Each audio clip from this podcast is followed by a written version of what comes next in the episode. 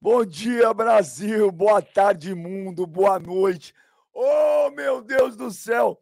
Que terça-feira maravilhosa. Que terça-feira maravilhosa. Tá começando mais um Papo Reto. Copa do Mundo é todo dia. Oferecimento Clear Corretora, a maior corretora do Brasil. Corretora que pertence ao grupo XP Inc. Jonas, vamos abrir as portas do inferno.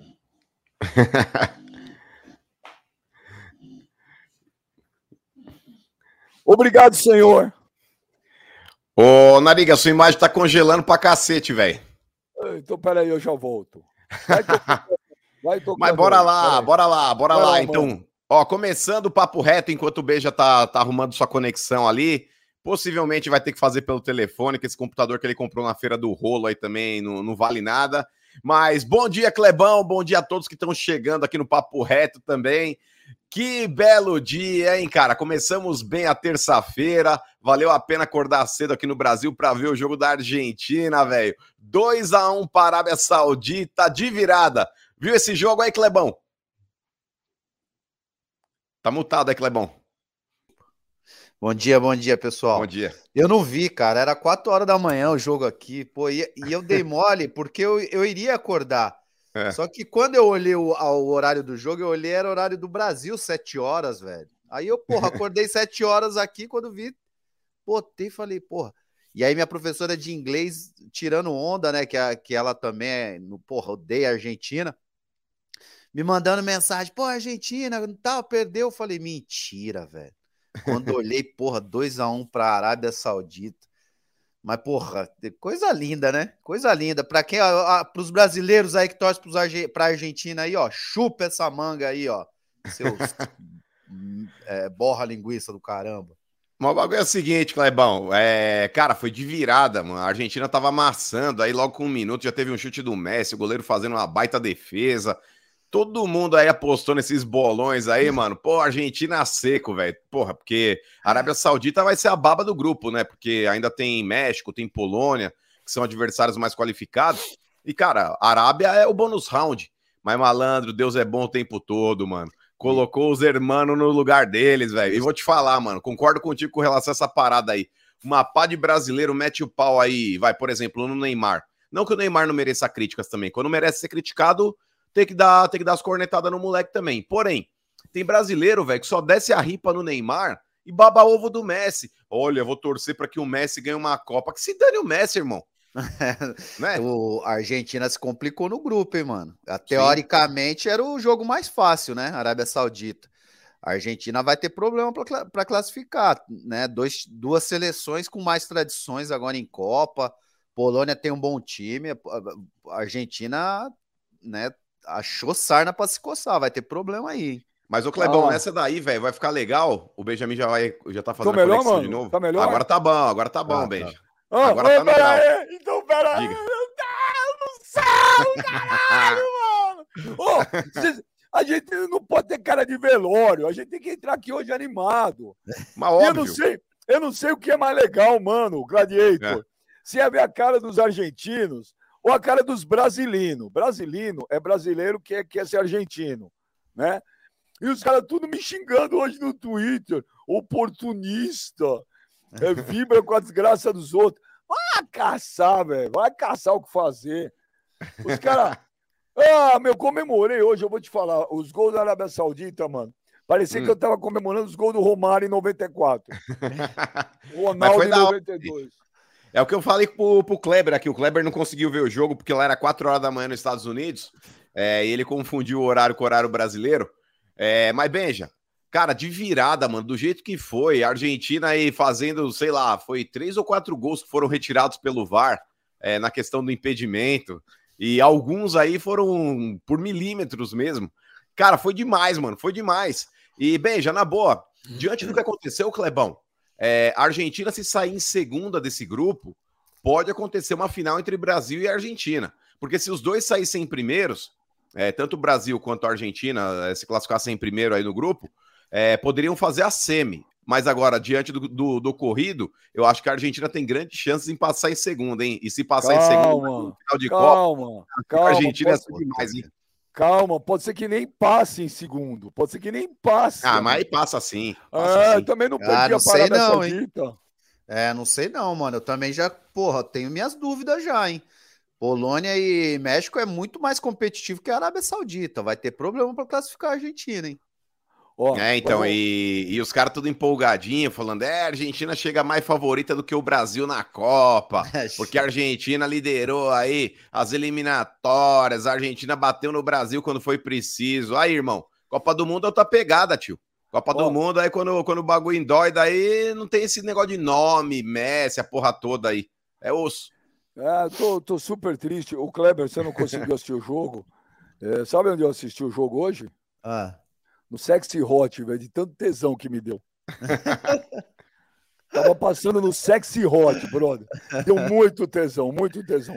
Mas, ó, sem zoeira, que o Brasil, ah, que o Brasil abre o olho, porque essa Copa é o que eu falava antes, não tem jogo fácil, todo mundo joga igual. Mas temos um convidado legal hoje, viu? Ah, é? Quem? Quem? Parceiro, parceiro! Ô, Jonas, o Vascaíno. Jonas hoje estava torcendo para Argentina também. Vai pro quinto dos infernos, Jonas. O Jonas no Couto. Jonas torce para todo mundo. Essa é, é, mas, é, é, é, mas hoje não era para ele torcer para Argentina, não. Jonas, o Vascaíno, coloque nosso querido convidado hoje no ar, meu parceiro. Tava não, isso nunca. Tá bom, Jonas. Tá bom. Vamos acreditar em Jonas. E vamos. Ah, quem tá aí, Clebão? Aí, mano. Tudo bem? Alexander. Tá Alexandre, Alexandre Matos, pô, primeiro quero agradecer demais aí você, Alexandre, parceiro antigo. Obrigado por participar de um dia tão especial como esse. A Argentina tomou na, no Choba. E eu quero agradecer também, mandar um abraço especial aí pro presidente, pro Petralha, é, para toda a galera do Atlético que eu gosto muito, que te liberaram aí para fazer o programa aí, viu? Obrigado, Alexandre, bem-vindo. Obrigado você, Benja. Um abraço a você, mano, Kleber, a todos os seus espectadores aqui, né, telespectadores, né? Estão aqui vendo a gente. Agora eu já ri demais, já ri demais você falando que viu o jogo no, no meio no, no Sex Hot, como é? Eu, vi no, eu assisti no Hot, eu assisti no Sexy Hot. Ai, ai, porque o tesão que me deu é coisa de louco. É, é, foi um, a rivalidade nossa ali, né? Mas é, Tô com quem falou aí, que eu acho que vai passar. Veja bem, a gente já cansou de ver, inclusive, se você pegar a história dos argentinos até em Libertadores, eles têm dificuldade nos primeiros momentos ali de fase, depois, quando passa, fica um osso duro de roer, né? Tomara que não, né? Que... Mas eu acho que o Brasil é um dos grandes favoritos da Copa. Ô, ô, ô, Alexandre, mas deixa eu te falar, você assistiu o jogo. Não tem mais, cara. Hoje todo mundo joga muito igual, não joga, não? E se você Olha. tem uns, você tem aqueles caras diferenciados para fazer, óbvio, a diferença, e não fazem, como foi o caso do Messi hoje, ferrou, cara. Jogo de igual para igual. É, hoje tá, tá, tá, claro, né, que, que mesmo talvez com grande investimento no caso dos clubes ou com nas, no caso das seleções com grandes estrelas mundiais, né, o futebol hoje o lado físico, o lado tático, é, ele e até a motivação, mobilização ali do, do, da capacidade ali de treinador e do jogador se mobilizar, é, foco, bem, enfim, todas essas coisas podem encurtar para a técnica, né? Podem encurtar para a técnica, né? Se você lembrar hoje, mudando um pouquinho aqui para clubes, o Atlético Paranaense, todos sabem que tem uma capacidade de receita bem menor do que os grandes clubes aí espalhados pelo Brasil, e esse ano conseguimos aí um, um um orgulhoso vice-campeonato de uma Libertadores. Uma boa comparação isso. Muitos clubes aí para trás aí, né? Então, que tem muita receita, muito mais receita, né? Então, é, a gente conseguiu ali fazer isso e o futebol, quem chega numa Copa do Mundo, Benja, tem muito mérito. Independente de que classificou pela Ásia, pela CONCACAF, não interessa. São os melhores ali do país, muitos hoje estão jogando aí mundo afora. Acho que não é nem o caso da Arábia, né? Que eu acho que é 100% da seleção está dentro da própria Arábia, mas tem um intercâmbio muito grande com jogadores, intercâmbio muito grande com treinadores, com preparadores físicos, com profissionais de todas as áreas, com tecnologia. Então, os caras são preparados ali. Você vê, os jogadores têm muita força, muita velocidade, acompanha muito o jogo. Então, cara, se você der brecha, os caras atropelam mesmo e vence, que é o que acontece e aconteceu no dia de hoje. Ô, ô Clebin, você uhum. vai, vai dar o seu bom dia aí, você que está no Texas, o Alexandre. Mas aquela frase, né, que é um puta num clichê, Kleber, eu acho que dessa vez ela, ela acho que ela está mais atual do que nunca, né? É, não existe mais bobo no futebol.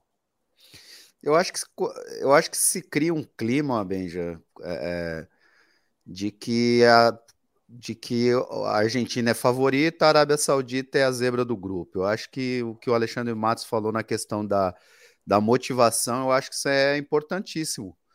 Porque, porra, a impressão que dá é que às vezes esses clubes entram com, ah, já passei, a gente vai classificar, é a baba do grupo, né? A gente vai ganhar a qualquer momento. E a gente sabe que hoje não é assim, né? Lógico que a Argentina tem muito mais jogadores qualificados, na minha opinião, tecnicamente é superior, mas aí iguala na vontade, né? Na, na vontade de passar, na, na Copa do Mundo que é, porra, todo mundo vendo. Então eu acho que a Arábia Saudita ela levou isso para dentro de campo hoje e, e conseguiu surpreender todo mundo, né? Então é, a Argentina, na minha opinião, ela se complica no grupo. Até acho que tem chance de passar. A Argentina ainda é superior do, no grupo, mas vai ter mais dificuldade, porque a Arábia Saudita, na teoria, era, era a seleção mais frágil, né? Então, é, vamos ver como é que vai se, se desenrolar aí os próximos jogos. Ô, mano, olha, ô, mano, o Alexandre Matos aí, mano. Ô, mano, mas você, você, você ficou tão feliz quanto eu hoje? Porra, Benjamin, é o que eu falei ontem, aí os caras me xingaram aí, o Cicinho quis. O Cicinho quis me levar para orar. Eu falei: se jogar Argentina e o diabo, eu torço pro diabo, Benjamin. É, vocês estão de brincadeira, eu quero que a Argentina se lasque, velho. Aí também. eu vejo brasileiros, Alexandre, falando assim. Até como eu fiz esse comparativo pro Kleber um pouco mais cedo aí, na hora que começou o programa. Tem brasileiros que pegam no pé do Neymar pra cacete. Eu acho que de vez em quando o Neymar merece críticas mesmo. Mas, cara, eu acho inadmissível esse mesmo brasileiro pegar no pé do Neymar por algum motivo e ficar lambendo o Messi. Olha, eu vou torcer para que a Argentina ganhe essa Copa por causa do Messi. Eu quero que o Messi se dane, que ele arda no colo do, do, do tinhoso. O Messi é argentino, irmão. A gente não tem que ficar passando pano para argentino, não. Mas só vou discordar com relação não, mas eu também técnico. concordo. Eu também penso com você. Tem o Messi comemorar a Copa e o Neymar. É eu óbvio. Sou, eu sou o Neymar, meu. O Messi que ganha no Paris Saint-Germain, que, que ganha no Lógico. próximo clube que ele for, mas na, na Copa do Mundo não. Agora, com relação ao nível técnico, Alexandre, é, vocês estavam falando aí a respeito de, de mérito por estar dentro de uma Copa do Mundo. Cara, eu acho que vão estragar o torneio. Porque a gente já vê equipes extremamente frágeis jogando essa Copa, como é o caso do Qatar, que é o país sede, não, não disputou eliminatória, mas está lá. É, o próprio Irã, que tomou a goleada da, da Inglaterra, também é uma seleção bem fraca. E para a próxima Copa, a FIFA vai conseguir estragar o maior evento do planeta, inchando a competição como eles querem inchar, colocando agora um monte de, de, de seleções a mais, inclusive para tornar a Copa do Mundo mais comercial do que ela já é. Você concorda com isso, Alexandre? Você acha que é legal para a competição? Eu acho que sempre que se prioriza é, questões financeiras ou políticas acima das questões técnicas, é, é, é, já é um erro que vai acontecer. Já, a gente já sabe o, o, fim disso. E é o que você diz: quando incha demais e priorizando isso, não vai dar certo. A gente, aqui no Brasil, o que, que a gente diz? Olha, tem jogo demais, tem jogo demais, tem jogo demais. E a gente não consegue, por quê? Porque é uma questão política, muitas vezes ali do campeonato regional porque a questão né, financeira, que tem, tem que ter muito jogo, isso significa muita taxa, muito isso, muito aquilo. Então, infelizmente, a gente não prioriza o lado técnico, né, o lado de descanso, o lado físico, o lado emocional, né, porque é muito jogo. Eu acho que a Argentina agora, ela não vai tecnicamente ter problema com a Polônia e o México, ela vai ter emocionalmente um problema, porque ela vai entrar, é o seguinte, se ela empatar o jogo, ela praticamente está fora. E porque ela sabe que esses dois provavelmente vão ganhar da, da, Nossa, da Arábia. Foda, então, esse é o, é o, ponto, né? Então, o trabalho emocional, isso tudo, com a quantidade exagerada de jogos, ela dificulta muito a questão técnica, Nossa, quando, que tem que ser priorizado. Quando, quando, você fala que se empatar o próximo jogo para ficar fora, eu vou te falar, eu vou ligar no Sexy Hot de novo, velho. Hum. Eu vou ligar no Sexy Hot de novo, cara. Olha, é, não tem preço, brother, não tem preço. Sabe por que, ô, ô Alexandre, quando eu, eu tenho uma rivalidade contra a Argentina, mas é óbvio que é isso no campo esportivo. Nada mais do que isso. Nada contra o povo argentino. Não, Alexandre. Os caras ganharam duas Copas do Mundo. A primeira é o maior escândalo da história de todas as Copas, 1978. Compraram a seleção do Peru, fora as arbitragens. tivesse VAR, a Argentina acho que não teria passado nem da primeira fase. Ganharam a segunda Copa. Um gol claro de mão do Maradona que eles se vangloriam. Ah, la mano de Deus. Mano de Deus, caramba. Deus não, não, não, não, não incentiva as coisas erradas. Aí tiram sal da gente lá quando batizaram a água do branco, chamam a gente de macaquito. Você foi agora jogar Libertadores lá, os caras fazem macaco pra gente, e o caramba. Os caras brasileiros torcem pra esses caras, eu não consigo entender. Eu não consigo entender, juro por Deus, cara. Então eu torço contra mesmo, Alexandre. Eu tô igual igual humanos. Infelizmente, infeliz, infelizmente, o, o, Brasil, eu acho que culturalmente ainda não está maduro para respeitar os seus ídolos. Se você vai nos, nos países aí é, mais, vamos chamar desenvolvidos, mais maduros, vamos chamar assim, o que os Estados Unidos respeitam um ídolo, o que, sabe, aqui, qualquer ídolo aqui, a gente tem a mania de querer criticar, de jogar para baixo, do que de valorizar. Então, vocês citaram aí o Neymar. Quem conhece o Neymar aqui sabe que é um menino super do bem, que erra e acerta, como todos nós, todo mundo que erra e acerta. E aí a gente prefere é, é, quando alguém critica, a gente aumenta, a gente otimiza, a gente maximiza a crítica em cima dele, como se ele fosse a pior pessoa do mundo, em vez de valorizar, que é um menino que saiu ali de uma comunidade ali humilde, cresceu por causa do seu mérito, chegou no mais alto nível do mundo, e a gente não consegue valorizar isso, não só jogador de futebol, acho que em todos os, os nossos esportes, nossos artistas, a gente parece que, é, não sei, sente alguma coisa de não, não, não, acho que esse cara merece estar lá, porque, ah, porque ele é brasileiro e eu não fui, e ele está lá, não sei, não sei o que passa na cabeça, mas é uma dificuldade enorme de nós brasileiros, não todos, claro, não estou generalizando todo mundo, mas nós brasileiros de valorizarmos os nossos ídolos. Isso acontece em todos os esportes ou artistas aí mundialmente aí, do nosso por, país. Por que isso, hein, Gladiator? A palavra inveja, né, que eu acho que o que a gente tem que usar. É muito, a gente tem muita inveja, realmente, isso é verdade. O, é, a gente tem dificuldade de aceitar que o cara foi mais longe do que a gente. Né? O brasileiro, infelizmente, é assim. Né? Em vez da gente valorizar e torcer a favor e ver, porra, e querer que ele represente o país. E, e, cara, eu vou te falar, e é muito melhor que ele consiga cada vez ir mais longe, porque pro brasileiro é bom. O brasileiro não tem essa noção.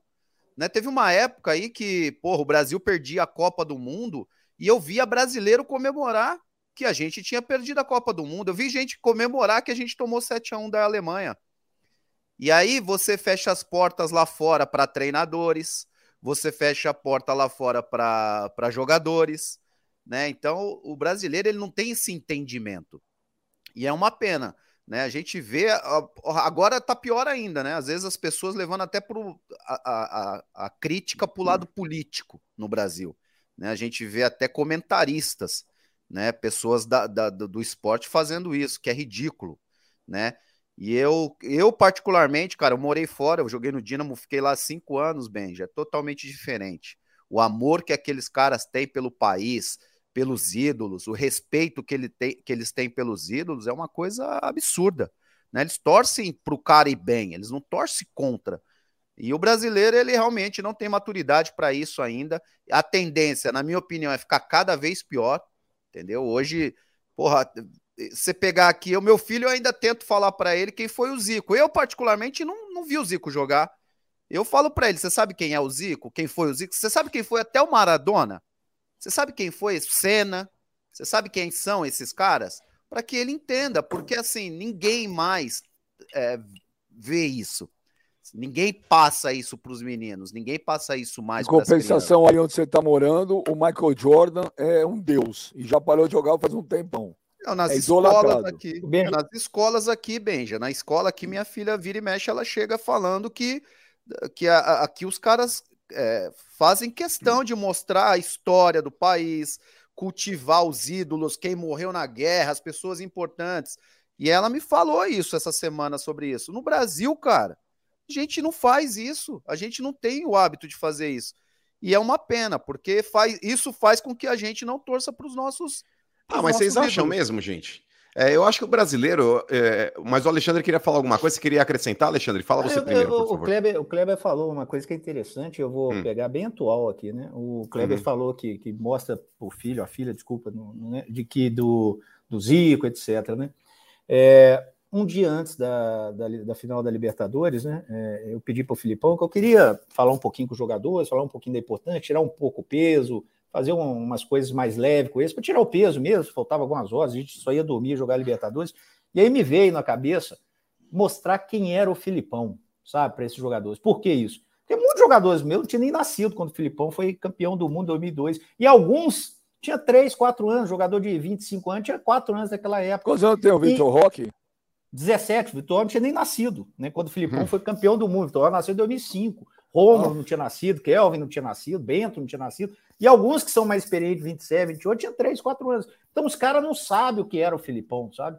Eles sabem, ou lógico, né? Ó, o Filipão foi um treinador, ganhou o Mundial, mas eles não tiveram naquele, naquela essência ali da família Filipão. E o que tiveram, infelizmente, foi em 2014 todo mundo massacrando o Filipão como se fosse o pior cara do mundo, porque tomou o 7x1 como se ele fosse o responsável daquilo. E eu falar, ah, ele é o responsável? Ah, então ele ganhou a Copa sozinho também em 2002, vamos lembrar disso. Né? Mas eu cheguei, fiz questão de pegar o jogador, falei, chamei o Filipão e falei assim: vem cá, vocês sabem quem é esse cara aqui? É o Filipão, o técnico você, mas vocês sabem quem é o Filipão?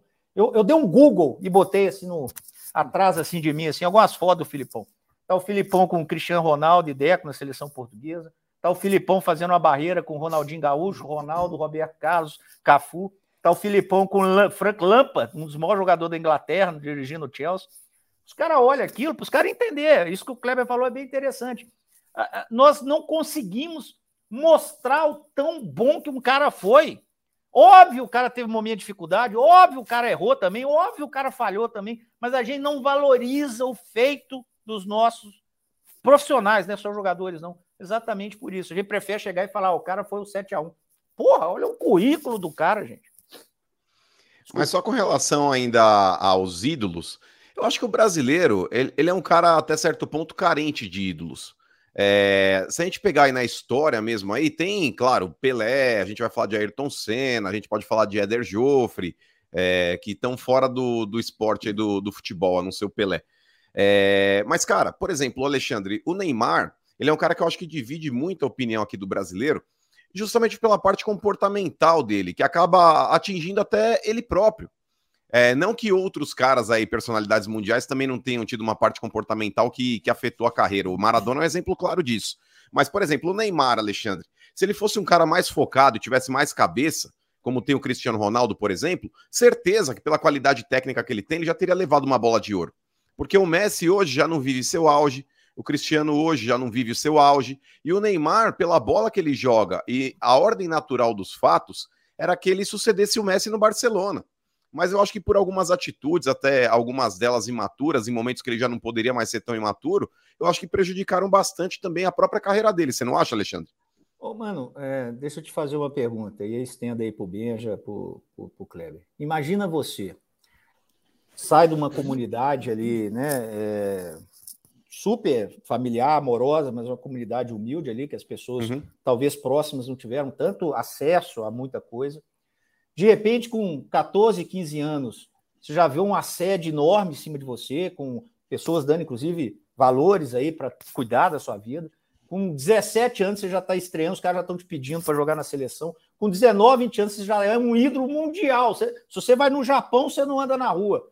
Com 22, 23 anos, você já tem dinheiro para cinco gerações suas, você não pode andar na rua. É, o Neymar, é até engraçado, uma vez eu fui na casa dele, ele sabe aquela máscara do 007, aquele filme 00, que os caras põem a máscara lá, e tem uma é. máscara daquela, igualzinho para andar na rua. É verdade isso, ele põe uma máscara daquela para andar na rua. Como é que um cara desse, como é que um cara desse absorve tanta coisa e não tem, às vezes, uma dificuldade ou outra com alguma coisa? Não que ele tem, o que, que ele fez? Ah, ele gosta de sair, ah, ele gosta de ir no carnaval, ah, ele gosta de. Gente, é um jovem, um solteiro, um menino super do bem, um cara super amável, educado, que tem seus erros. Quantos erros eu já cometi, pô, na minha vida? Eu tenho duas faculdades, tenho MBA, tenho estrutura familiar do caralho. É foda, amigo. Não é fácil. Imagina o Benja, vamos olhar pro Benja. Imagina o Benja com 20 anos, bilionário, não podendo andar na rua. O cara hoje viu o jogo da Argentina no, no sex shop lá, sei lá onde. Lá. Imagina esse cara na época com 20 anos, cara. Então, assim, a gente tem que compreender que não é fácil. Mesmo assim, está em alto nível. Mesmo assim, é, tem muita coisa legal. A gente, a gente só fala das coisas ruins. Vamos lembrar o Neymar com, com a fundação dele, que ajuda menino pra cacete, é, as posições, é, em muitas situações que ele foi legal, que ele foi bem. Então, assim, puta, cara, é difícil, eu entendo, mas a gente só valoriza a vez que o Neymar cometeu um erro aqui, que talvez eu, na minha casa, eu sentado no conforto da minha casa, sem ter aquela exposição toda, acho que ele errou. Mas eu não sei, eu não estou na vida dele para saber nem ah, se foi erro aquilo. Você agora jantou o Kleber Gladiador. Você jantou o Kleber. Quem o Kleber? É, porque eu e o Kleber, nós, nós, viemos da quebrada, eu e o Kleber. Então a gente pode. Você, você veio da quebrada de Genópolis. Mas, ô Kleber, ô Kleber, você que. Agora é sério, o, o, o que o Alexandre Matos falou, eu também concordo. Às vezes também se cobra muito de jogador de futebol, como se o jogador fosse um, um ser é, diferente dos outros. E a maioria, né, acho que 99, né, o Alexandre, por cento dos, da boleirada, vem de origem super humilde.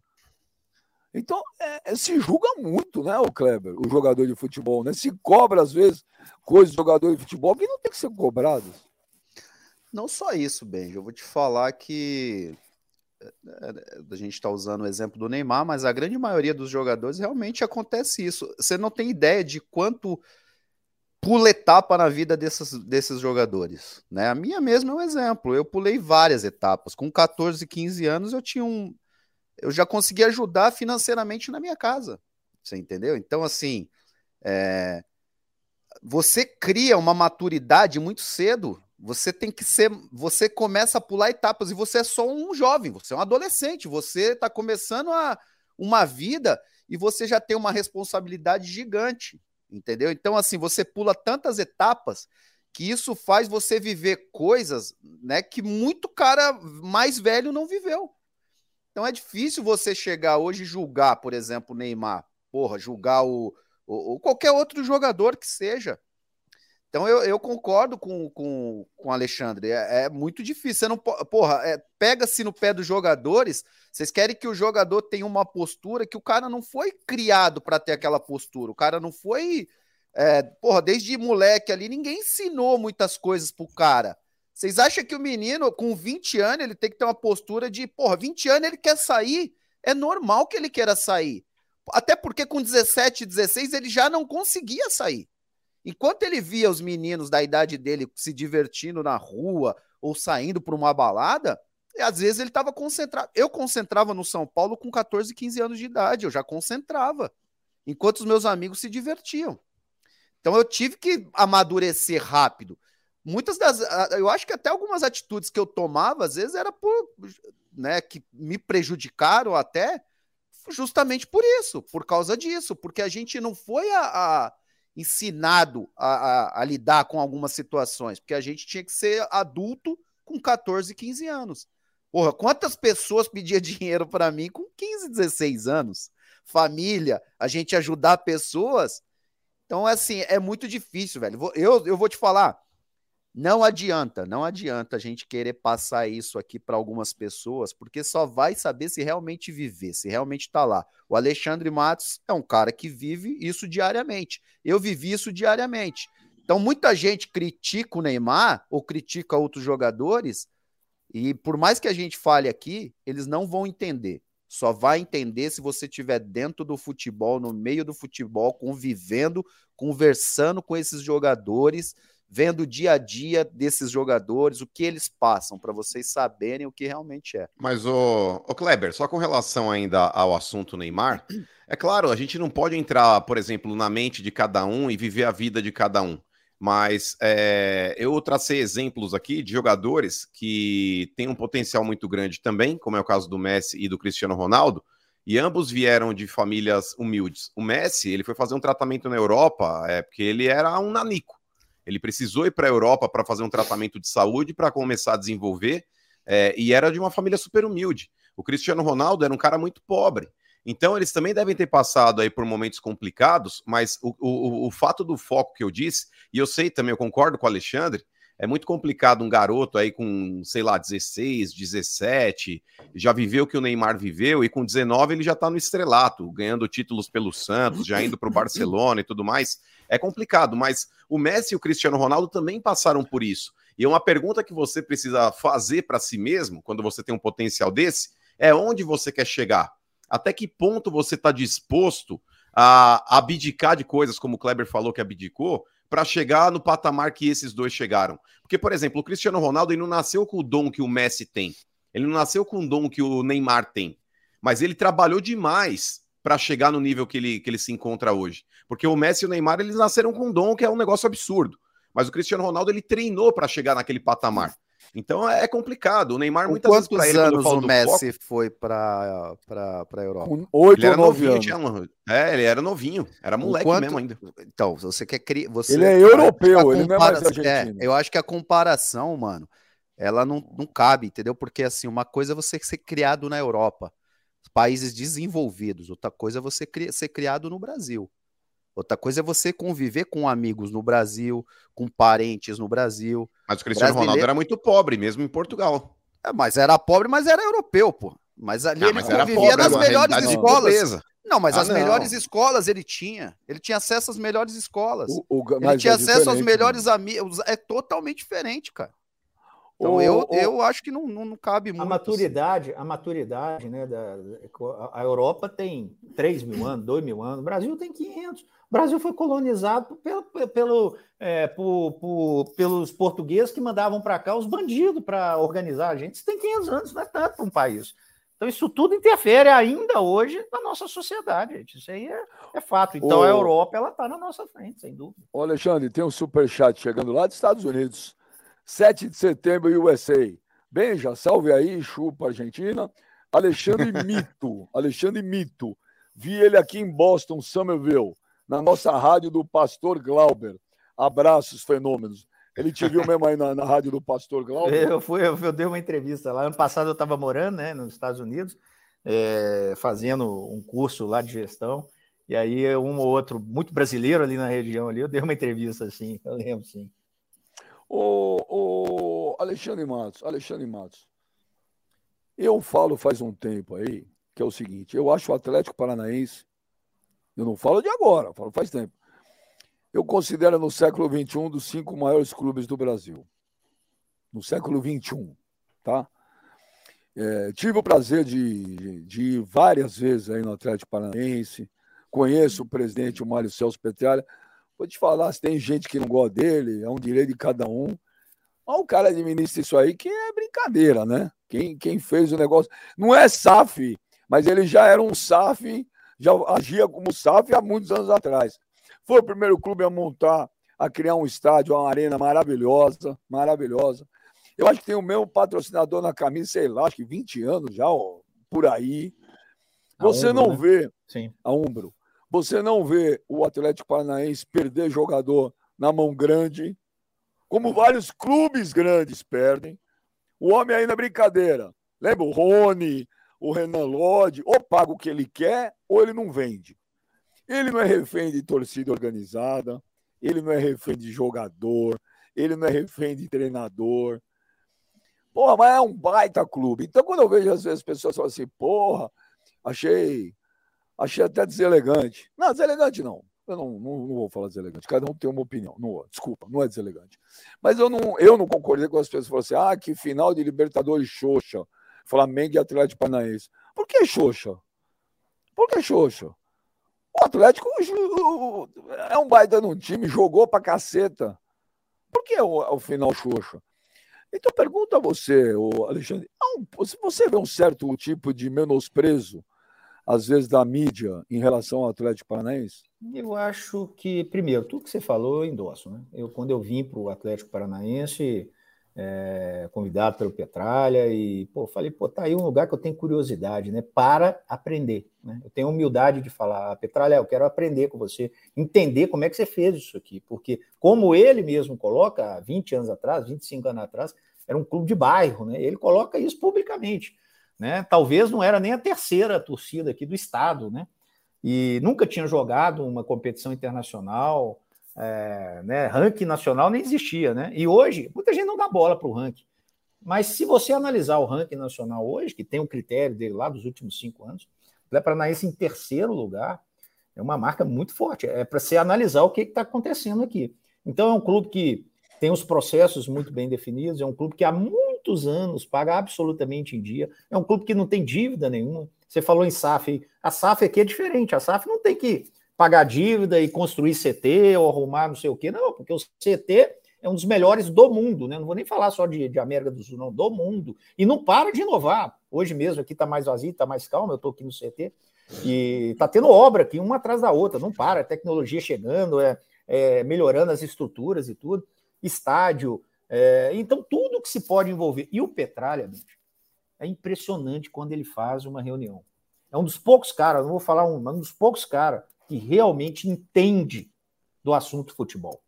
Você faz reunião com ele, ele com seus 79 anos de idade, e realmente você olha e fala assim: porra, esse cara tá mais uma vez ensinando alguma coisa no futebol. Então, ele, como ele tem esse lado visionário, é, a semana passada teve um, um summit aqui de, de, de, performance, o maior da América Latina, um dos maiores do mundo. E ele investe nisso, sabe? Não conheço ninguém que faria igual, não conheço ninguém que perderia. Eu vou gastar dinheiro com isso. Não, não, ele investe em conhecimento, ele investe em profissionais, ele investe em pessoas. Esse é o segredo dele. Ele não tem a receita para pagar salários exorbitantes, a folha salarial ali variando ali entre 5 e 6 milhões, é, sabe, é, de, de comprar jogador, talvez esse ano ele me trouxe, disse isso para mim, eu quero dar uma investida pontual em alguns jogadores jovens, e aí a gente trouxe o Vitor Roque, trouxe o, o Canob que está na Copa. Como é que, você trouxe, como é que vocês trouxeram o Vitor Roque? É, só para concluir, então ele tem essa gestão realmente sólida e não abre mão dela, por isso que dá certo, né? É, sobre o, Vitor Roque, é, Beija, na verdade o Vitor Roque partiu do Cruzeiro, né? Cruzeiro tinha interesse em dois jogadores nossos emprestados, tinha uma disputa ali com outras equipes é, da Série B e uma da Série A, né? É, eu lembro que o Bahia estava muito forte, um dos jogadores, e o Cruzeiro falou uma hora lá, eu tinha encontrado com o Ronaldo uns 20 dias antes em, em Madrid, ele e o Paulo André, né? E eu elogiei muito ali o Vitor Roque para eles, né? Que eu acho um fenômeno, continuo achando que tem potencial para ser um dos grandes jogadores aí do Brasil e do mundo. E ali ele, ele ligou e falou: vamos fazer o seguinte: eu não tenho condição de comprar o jogador, mas me, eu, eu, me compra o Vitor Roque. Eu falei, Ronaldo, há 30 dias atrás você me disse que era 10 milhões de euros. Ele falou: não, é o seguinte, eu tenho uns negócio aqui para Transferban, aquelas coisas lá, me paga 40 milhões e me presta os jogadores. Eu falei, ó, vou levar para o presidente Petralha né, 40 milhões ali, né? A gente fez uma conta ali, dava o quê? Uns 8 milhões de, de euros, mais ou menos, né? Falei, acho muito, mas vou conversar com o presidente Petar. Você divide e tal, isso eu, ele e o Paulo André no telefone. Sim. Liguei para o presidente, o presidente falou assim: Alexandre, eu não pago 40, mas eu pago alguma coisa dividida ali. Vamos fazer o seguinte: liga aí, vê se eu vi, se o menino quer vir, né? Liguei para o empresário do jogador, falei: olha, estava é, conversando com o Ronaldo, estou com intenção de trazer o menino para cá. O empresário conhece bastante, falou assim: não, vou, vamos sim. Deixa eu ligar para o menino. Ligou para o menino, metou, não. O menino falou que vai. Beleza, só que é o seguinte, Alexandre: não paga 40. Por quê? A multa é 24. Porra! Ah. Peguei o telefone e liguei para o Ronaldo. Falei, Ronaldo, a multa é 24. Não, não é. é, é o cara me mandou o contrato, a multa é 24. Não, mas nós estamos trabalhando, aí não é acordo. Eu falei, Ronaldo, como é que eu vou pagar mais do que a multa? Eu sei que ficou chateado, rolou aquele negócio. Até disse depois com o Paulo André, com o Paulo Ronaldo, pô, o Ronaldo, quando estava no Barcelona e foi para o Inter de Milão, ele pagou a multa. Isso é, é, é contrato, é da vida. Eu, eu, eu, fiz o negócio, eu paguei a multa, rigorosamente, depositamos 24 milhões. E emprestamos jogadores, eu pusei até a mais do que os dois depois e super aberto aqui a relação nossa. Mas o Ronaldo ficou puto? O Ronaldo ficou puto contigo? Não, eu acho que na, não, acho que naquele momento, não comigo especificamente, mas com a, com a, condição. É um menino que ele não queria perder. Eu também ficaria chateado, puto, porra, não sei o quê. Mas aí eu acho que hoje, até que, até coincidência há pouco aqui, eu conversei com o pessoal do Cruzeiro, eles têm interesse em um ou outro jogador aqui, alguma coisa assim. A gente tá. Não tem nada, nada, absolutamente nada, é porque às vezes também a imprensa. Ah, né? Mas o, sem tirar nem pôr, foi isso. Aí eu liguei para o Ronaldo, não, a multa é 24, eu vou te pagar, mas não pode pagar mais. Como é que eu vou pagar mais que a multa? Pô, a gente é preso aqui, tem sindicância. Qual a lógica de eu pagar mais do que a multa? Não tem jeito. E assim foi o Vitor Roque e deu super certo. E olha, convicção, porque no futebol, você contratar é foda. E você contratar um menino de 17 anos e dar responsabilidade para ele, com 4 milhões e meio de euros que custou o menino, maior investimento da história do clube, num clube que todo mundo sabe que é organizado, mas não tem uma história de, de fazer grandes investimentos, eu acho que isso é que está fazendo, mais uma vez, o Petralha visionário da gente subir mais um degrauzinho, e aí as coisas estão acontecendo. O Atlético conseguiu a vaga direta na chave de grupo Libertadores e o vice-campeonato da, da Libertadores. Quem sabe, pro ano que vem, a gente brigar novamente, quem sabe até conseguir o título. E você segura esse menino até quando? Ah, agora tem contrato, né? Só a multa dele é, é um pouquinho maior, né? Entendeu? Quanto que é a multa dele, Alexandre? Para fora, se não me engano, 60 milhões de euros. Né? Se quiser pagar, eu acho que. Aí, aí Gladiator, tá ruim o negócio, pagou 4,5, vai sair por 60, cara. Não, não sei se vai sair por 60, mas tá a bom, multa é 60. Por, se, alguém se sai por 40, são 10 Pô, vezes mais em euros. Tá louco. E aí, Gladiator, do seu ex-time, o Cruzeiro, hein? É. Cruzeiro lá atrás errou muito, né? E aí acaba perdendo alguns jogadores importantes. Foi não só esse caso, né? Perdeu não. o menino pro Palmeiras também, o Messinho. O Messinho, que era. Joga muito, bem já. Joga muito e já estão falando. de ser o melhor do mundo, Messinho. É, já estão é falando muito... dele, né? Até rolou um boato aí que o Palmeiras, se eu não me engano, recebeu uma proposta de 430 milhões por ele e pelo Hendrick. Paris Saint-Germain. É, se eu não me engano. Então, é. assim, Cruzeiro errou muito. Cruzeiro sempre teve um histórico muito bom né, de jogadores de base e de, de, de, gestão também, né? Não só de revelar, mas de gestão. E o Cruzeiro errou nos últimos anos e está pagando o preço até hoje. Agora, Alexandre, é, é, teve algum problema? Porque eu lembro que você ia voltar para o Cruzeiro a princípio, né? Naquela época que estava ali a negociação da SAF, o Ronaldo entrando ou não, enfim. E aí parece que você ia entrar, ia voltar para o Cruzeiro, né? Ia assumir de, de novo, ia ser o diretor de futebol. E aí o Ronaldo assumiu e aí não quis. Aí você agora comentou essa questão de, né, do menino ter saído também. Não teve nenhum problema, não ficou nenhum, nenhuma, nenhuma mágoa, né? do Ronaldo lá atrás e agora essa situação, sei lá. Sabe por que não? Muito fácil falar isso. O Ronaldo é o dono, gente. O dono tem direito de trabalhar com quem ele confia. É, foi uma surpresa inesperada para todo mundo, não só para mim, para todo mundo. Eu estava realmente já palavrado com o presidente do Cruzeiro, né? Já estava, inclusive, produzindo algumas coisas, mesmo sem contrato, mesmo sem absolutamente nada. Lá nos Estados Unidos, que eu estava em Boston fazendo meu curso, eu contratei alguns jogadores que ajudaram aí, o Edu, né? É, bem, enfim, eram uns, uns 10, 11 lá, que o Luxemburgo também está nessa também. O Luxemburgo era o treinador e estava fazendo o planejamento também. E aí, num sábado de manhã, para surpresa de todos nós, né, inclusive de gente próxima do, do, do, presidente do Cruzeiro, acho que ele ficou com medo de vazar e ter um problema, apareceu a notícia que o Ronaldo tinha adquirido a SAF, ia entrar, e, e aí foi sim, e, e, ele tem o direito absolutamente colocar as pessoas dele, né? E, e tanto é que depois disso, ele me convidou, estava em Madrid fazendo um, um curso lá, e, e ele me convidou para ir tomar um café com ele. Fui lá, tomei café. Foi ali que falei a primeira vez: pô, o Vitor Roque joga muito e tal. Isso 40 dias antes de, de adquirir o menino. E hoje a gente talvez é o, é o clube que mais emprestou jogador para o Cruzeiro na Série B. Nós prestamos só, três jogadores para o Cruzeiro. Só mais uma coisa: o, o, o né, a gente fala aqui direto aqui que o clube para virar SAF é só quando ele realmente está numa situação de é, que não tem mais jeito, né? Você estava no Cruzeiro. É, você estava no Cruzeiro ali para assumir Realmente o Cruzeiro estava nessa situação. O único, o único jeito do Cruzeiro se reerguer era virando o SAF, porque você estava ali dentro dia a dia, você sabe muito melhor que todo mundo. Né? Kleber, quando eu saí do, do Palmeiras, final de 2019, e tive três, quatro contatos, muito. Aí eu falei, oh, sabe uma coisa? Eu vou viajar com a família, não quero saber disso agora. E aí fui, fiquei 40 dias viajando. E ali o Pedrinho Supermercado BH, que você deve conhecer, né, patrocinador do Cruzeiro, ele me ligou e falou: Matos, o Cruzeiro está à deriva. Nós vamos ter que assumir aqui um grupo de pessoas antes de ter eleição novamente. E eu preciso de você, me ajuda. E eu sou muito grato a essas pessoas. O Pedrinho, quando eu estava no Cruzeiro, foi um dos que me bancou lá, eu menino, saindo do América e tudo. Eu falei, Pedrinho, eu vou estar tá aí em janeiro, é, não vou te prometer nada, mas eu vou. E ali até recebi uma proposta para ir para a Inglaterra, acertei com um chinês para ir para a Inglaterra. Depois veio a pandemia, não consegui visto, não foi. Mas ali eu disse para ele, voluntariamente, até sair meu visto, eu vou ajudar vocês com o maior prazer, até porque tem uma gratidão enorme pelo clube, né? E eu fiquei ali uns quatro, cinco dias, enquanto o Pedrinho ainda estava, depois o Pedrinho saiu, eu saí junto. É, e ele falou: olha os contratos todos. É, o, o Kleber, era insolúvel, amigo. Não dava era assim, de maluco, sabe? O que o que aconteceu, não tem como explicar algumas coisas. Estou falando nada de ilegal, de roubo, nada. Estou falando negociação, sabe? Ah, o, o fulano de tal veio por 30 milhões, sabe? Eu não vou falar, tá, tá levou por fora. Não, estou falando isso. Estou falando que está no contrato, negociação. Então teve uma negociação fora da realidade ou fora da normalidade, sabe? Esse jogador não vale 30, esse jogador era para 5, 6, sabe? Então, assim, tinha muita coisa a se resolver.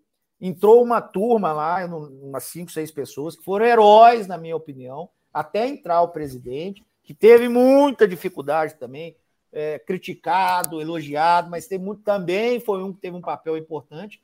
E agora veio o Ronaldo, né? já sem os problemas do, do, clube, né?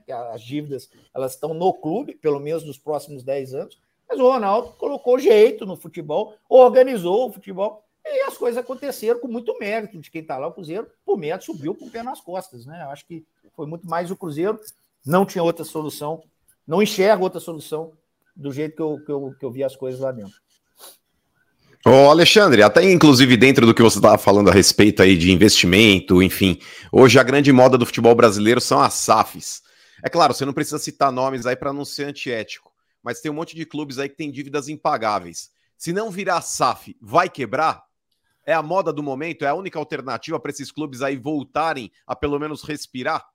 Mano, as dívidas não são novidades para os clubes do futebol brasileiro.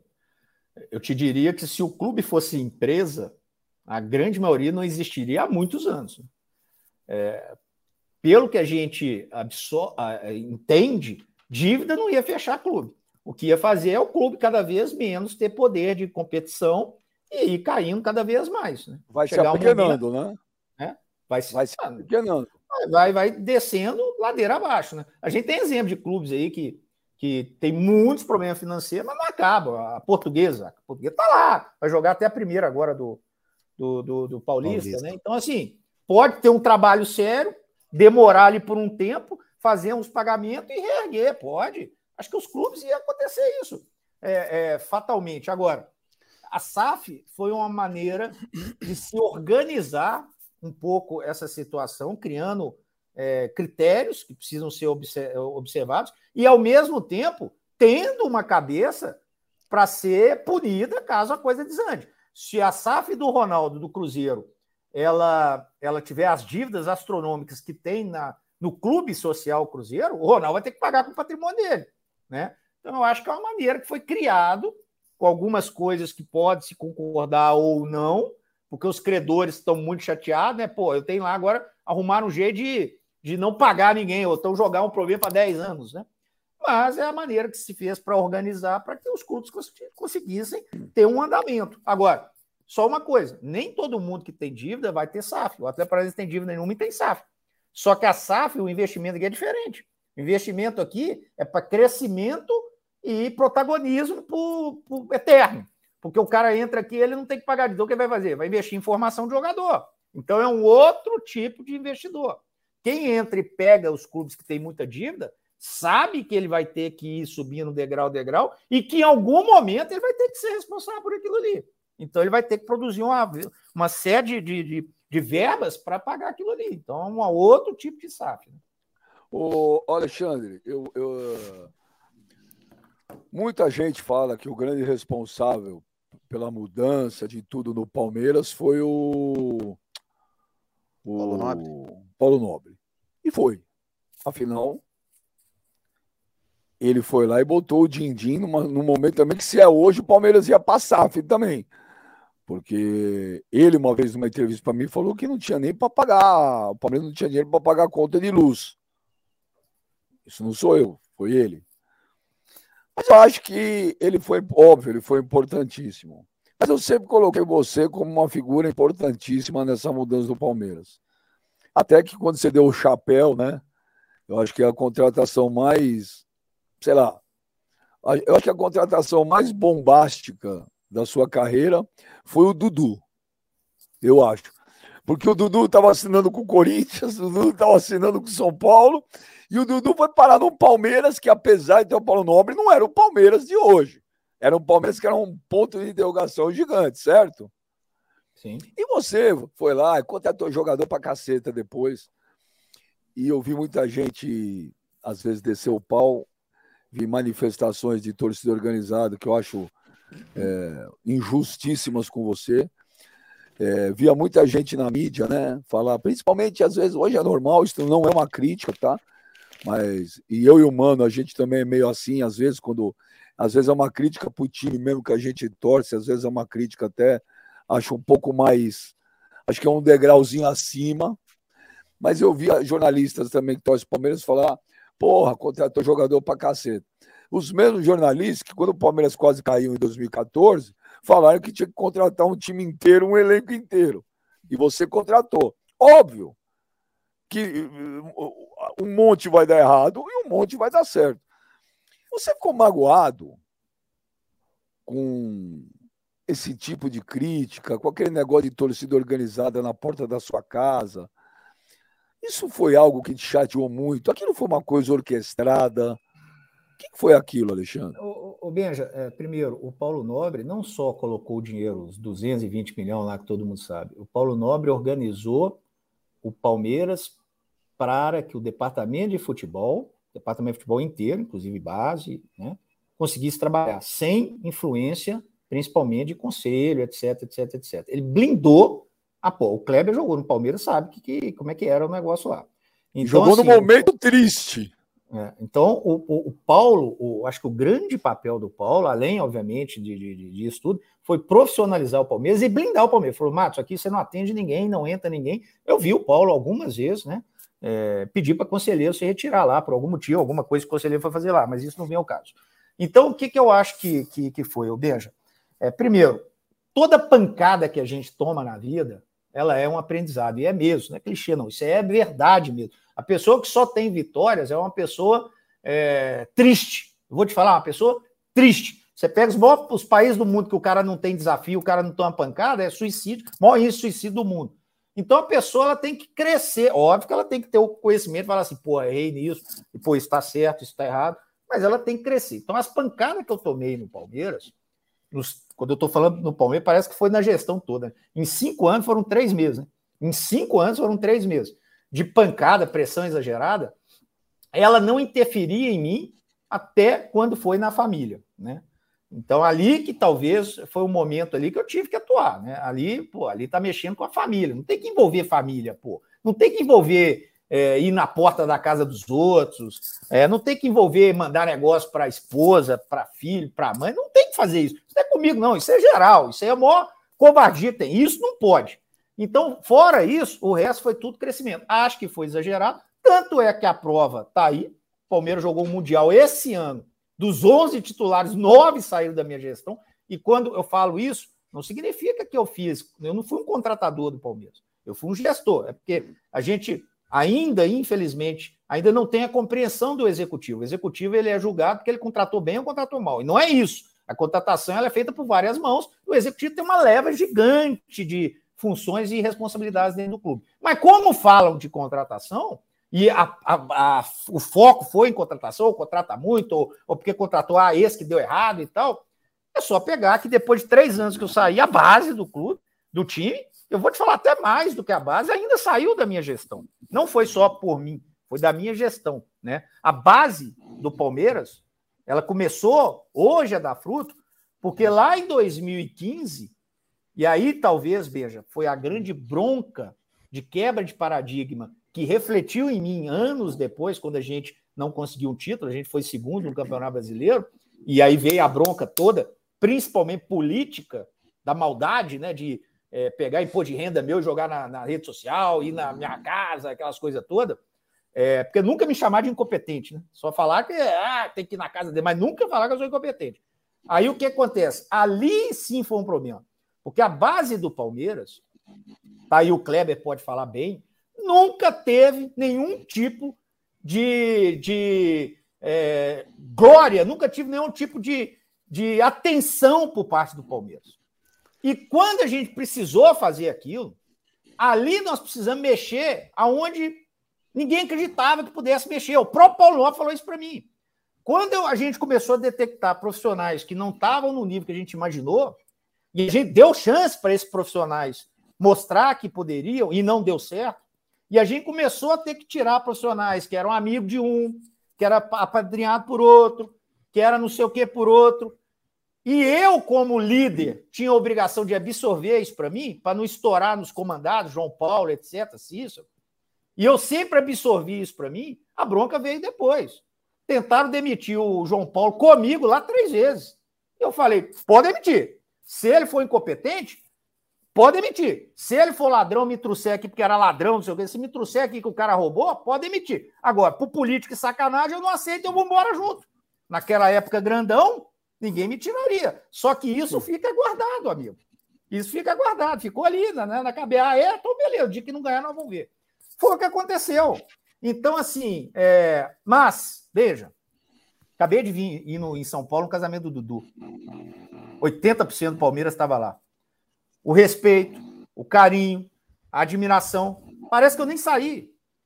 Sabe? Não só de jogadores, funcionários, presidente Maurício, Leila, Zé Roberto Lamáquia, é, sabe?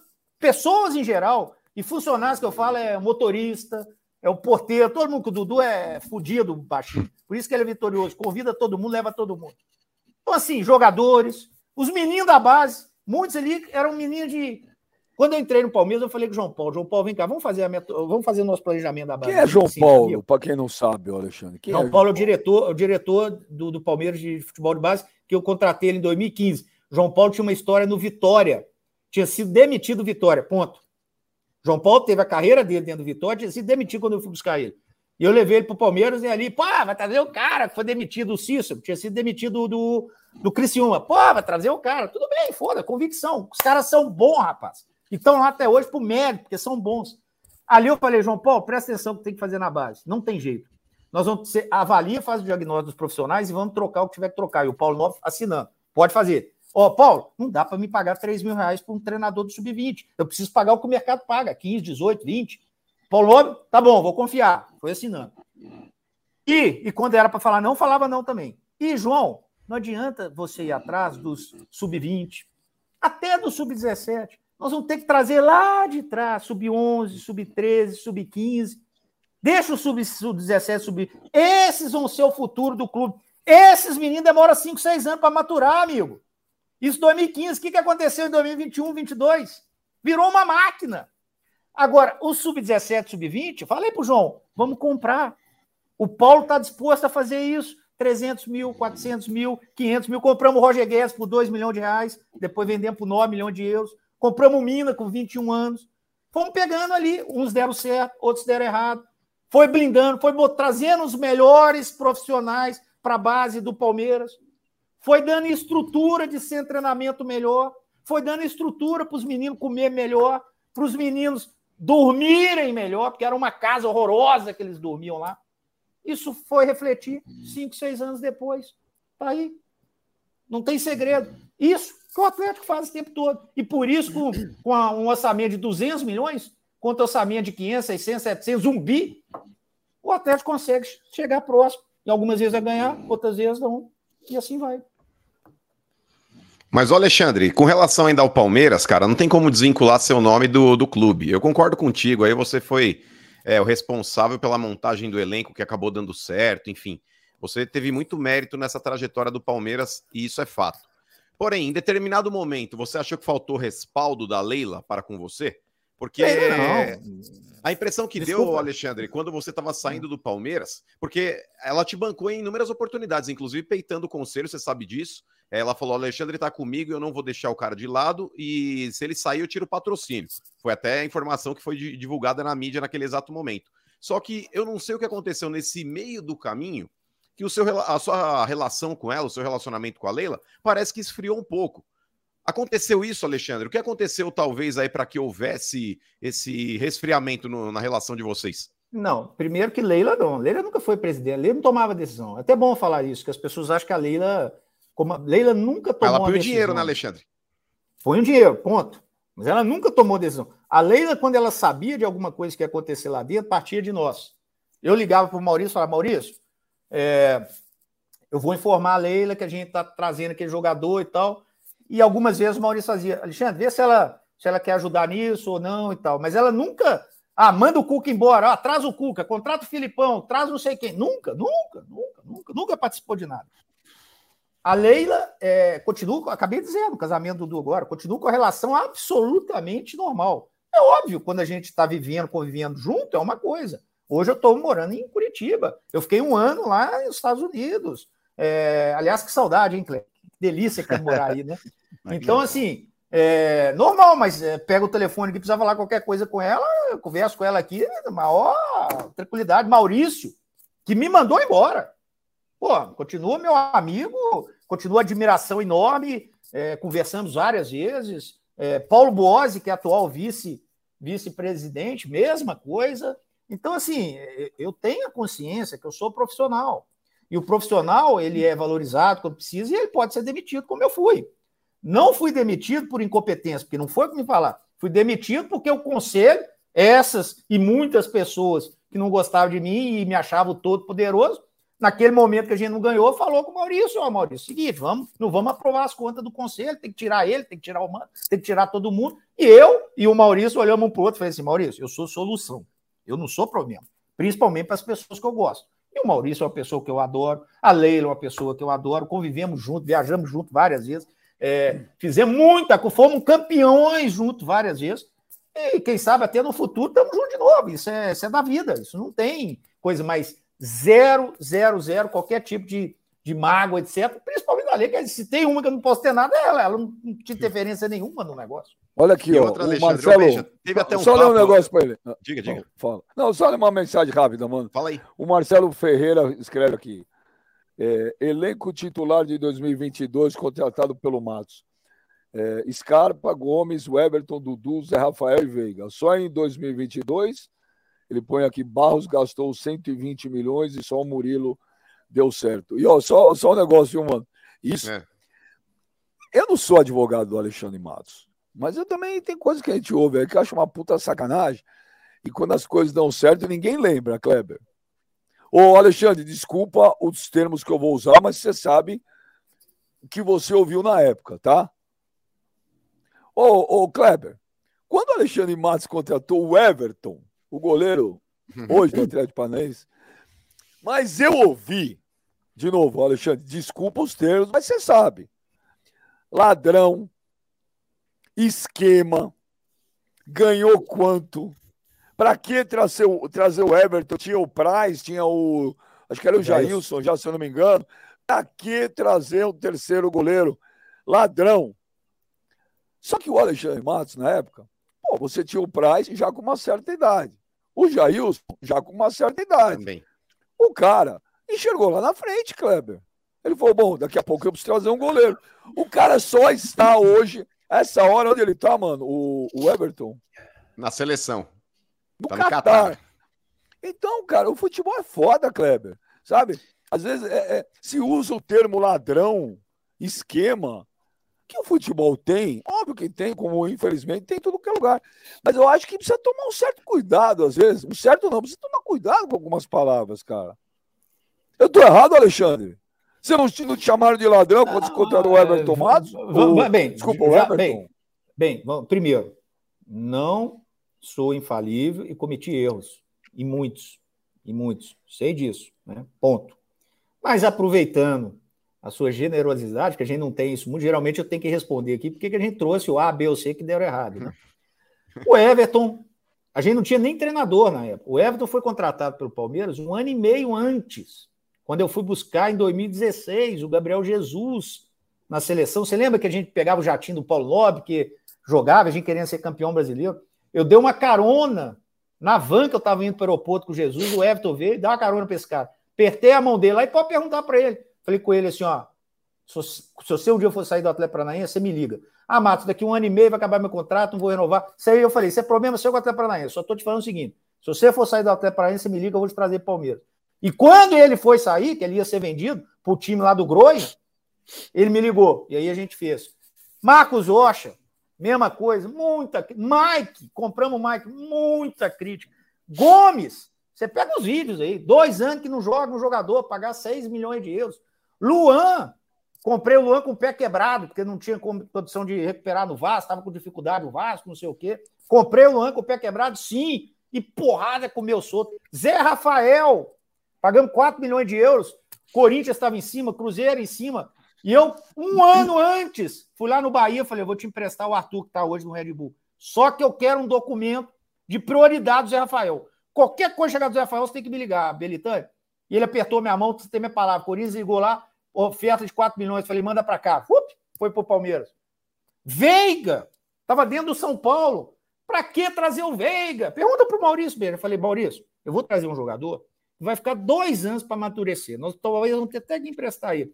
Pode dar certo, pode dar errado. Mas merece. Vai custar para a gente, sabe o que, Maurício? Pagar o salário do Alessandro, que estava comigo e o Curitiba queria. E mais 4 milhões de reais dividido em quase dois anos, não lembra que agora um ano e meio. Dá para fazer? Já fui no financeiro, ele aprovou. Falou, Alexandre, pode fazer. Tá aí o Veiga. O Veiga foi assim. O Palmeiras acabou de recusar 12 milhões de, de dólares aí há um, seis meses atrás no Inter Miami pelo Veiga e tá jogando pra caramba. Então, assim, como eu disse, erro e acerto. Errei muito. Beija falou. Quando eu cheguei, tinha que trocar tudo. Você contrata 25, se você acertar metade, amigo, você é um mago, um mago, se você acertar metade. Então, o que significa que no ano seguinte você tem que tocar no mínimo 12. Trocamos de novo. No outro ano, no mínimo 8. Trocamos de novo. Vai chegar uma hora que você não precisa fazer mais. E assim foi o Palmeiras.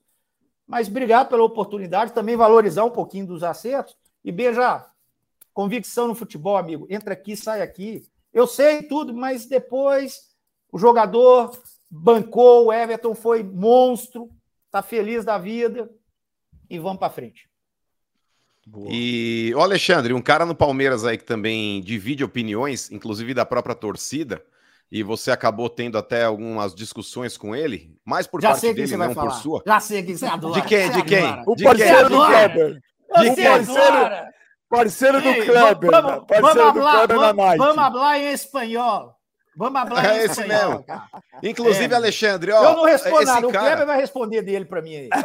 Mas, ô, ô, Alexandre, esse cara, esse cara alugava o ônibus balada junto com o Kleber Gladiador e ferrava vocês no dia seguinte, porque ninguém treinava, tá todo mundo. Não, mas não, o Kleber não tava. O Alexandre Matos. Não, não, não é, é o Kleber não tava, mano. Ele ainda tava novinho. Ele, ele ainda tava bem ainda. Mas e o Valdir, A vodka ainda não tava corroendo os ossos dele. O... Deixa eu fazer duas perguntas. Não, fala, mano. Você tem, você tem uma pergunta. Não, era com relação ao Valdívia, mano. Esse é um cara que você ficou magoado no futebol, Alexandre? Porque o que você apostou nele, cara, não, não tava escrito. Em determinado momento, ele achou que você foi o responsável pela saída dele do Palmeiras. É, essa tem a, talvez deva ter sido a sua maior decepção aí nessa sua trajetória dentro do futebol ou teve outras já também? Não, não, porque a gente conhece o Valdir. Talvez a gente tenha decepção com alguém que a gente não espera que faça alguma coisa, né? Então, assim, não, nenhuma, nenhuma. O Valdir ficou comigo cinco, seis meses lá.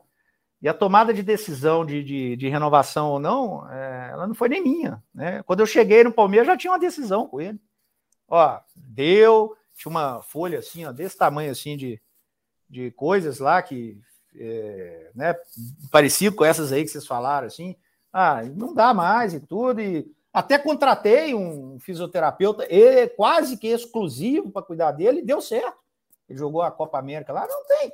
Mas depois já conversei com ele e tal, mas continua querendo falar de mim, acha engraçado, sei lá o que, que é. Isso é irrelevante. É, Para mim é irrelevante. Segue a vida, não tenho absolutamente nada. Acho ele, como tecnicamente, um dos grandes jogadores que eu trabalhei. Eu trabalhei com muito bons jogadores. Ele é um bom, ótimo jogador. Bom, não, ótimo jogador. Mas segue a vida e cada um fala o que quer, não tem problema nenhum. É Posso fazer duas rapidão? Vai, vai quanto você quiser, o Gladiator. O Alexandre, o, você deu exemplo do Veiga, do, do, do Rafael, do Zé Rafael. Eu joguei, inclusive, com os dois no Curitiba, e eu acho que o Curitiba é. o Curitiba piado que fizeram com esses dois jogadores. Perderam, praticamente perderam esses dois jogadores. Mas eu via que tinha muito potencial nesses jogadores, né? E o Everton também joguei contra ele, via muito potencial no Everton, baita de um goleiro, um puta de um cara. E aí você tá dando esses nomes e eu acho que você acerta assim, porque são jogadores jovens, com, com muita qualidade, né? Porque eu já via que tinha qualidade. É, e eu acho que esse, o que você fez foi bem parecido no Cruzeiro também. O Cruzeiro, quando foi montado lá em 2012, se eu não me engano, porra, quando começou o campeonato, todo mundo falou: o Cruzeiro vai cair esse ano. Era Goulart vindo do Goiás, se eu não me engano. É, Everton Ribeiro Everton vindo Ribeiro. do Curitiba. É, puta, não vou me lembrar. Tinha os meninos da base muito- subindo. Milton, Exato, muitos nomes vindo- questionados né, no, no. Cruzeiro naquela época. E o Cruzeiro foi vitorioso aquele ano. Eu vejo, eu vejo muita. É, é, é, é muito parecido essas contratações com as contratações que você fez no Palmeiras. Mas aí eu queria saber por que que. Eu, eu particularmente acho boas contratações quando você leva para esse, para esse, para esse tipo de contratação. Jogadores jovens, com potencial, sendo monitorado em outros clubes e tal. Mas por que do Júlio Batista, por exemplo? Um jogador que, na teoria, porra, todo mundo no Cruzeiro falava que. Não sei, não sei, tá? Mas falam que Sim. o salário girava em torno de um milhão de reais. Na minha, na, na, minha, na minha opinião, não foi uma boa contratação. Lógico, fez jogos ali, fez alguns gols e tal, mas eu acho que o Cruzeiro continuaria sem ele. O porquê de trazer um jogador com um salário tão alto que não, eu não sei se acrescentaria tanto. Eu particularmente já, eu sou contra esse tipo de contratação, né? Eu já falei isso aqui, por exemplo, do de alguns jogadores também de uma certa idade que, na minha opinião, não vai trazer tanto retorno financeiro para o clube. Essa é uma pergunta. E a outra pergunta é a seguinte: por quê?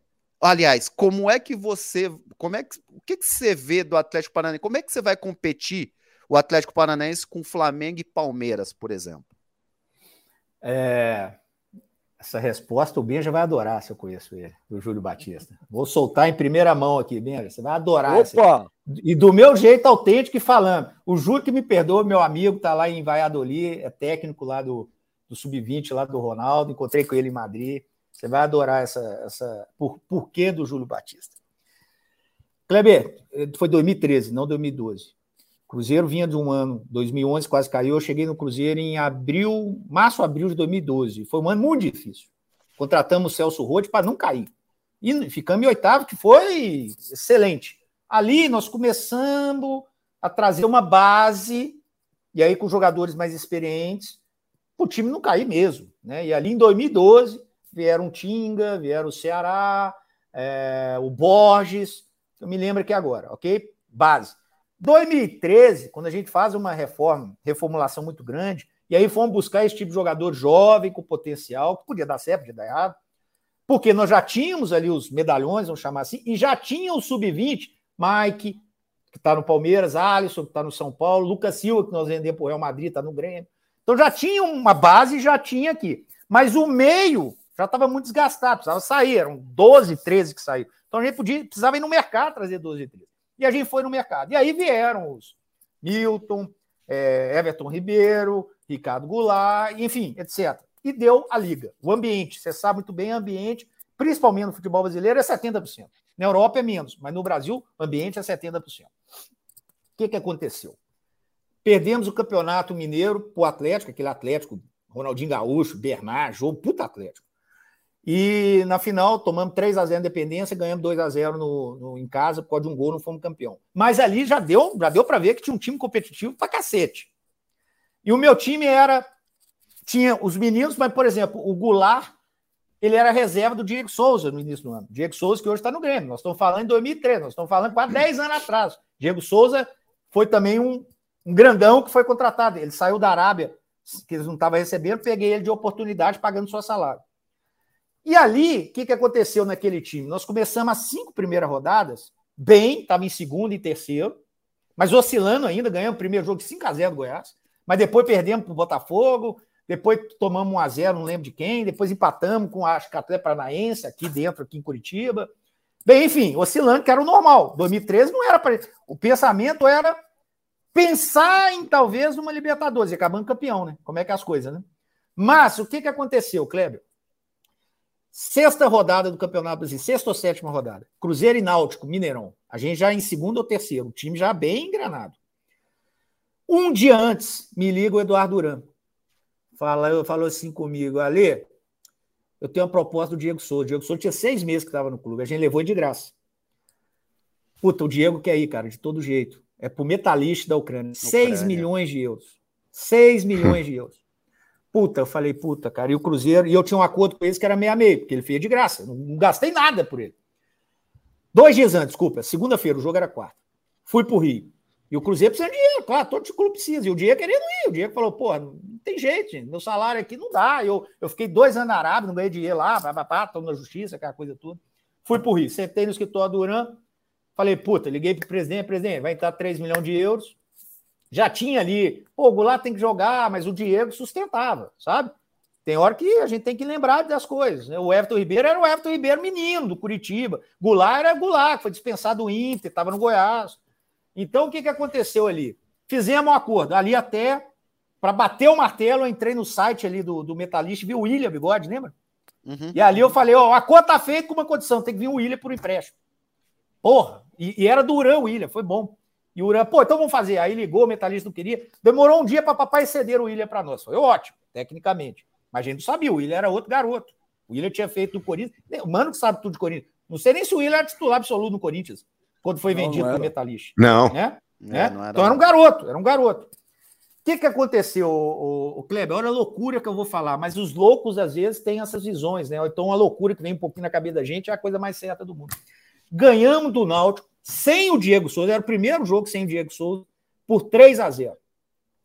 Chegamos à primeira posição, ao segundo campeonato brasileiro, e a torcida toda em festa, presidente em festa, pô, o time é bom pra caramba. Eu lembro que eu sou, se fosse hoje, eu fiquei lá no, no, no camarote, sozinho, olhando para o teto e falando o seguinte: Meu Deus, eu tô fodido. O que, que eu fiz? Mas por quê? Falei, gente, eu perdi o cara que tomava porrada.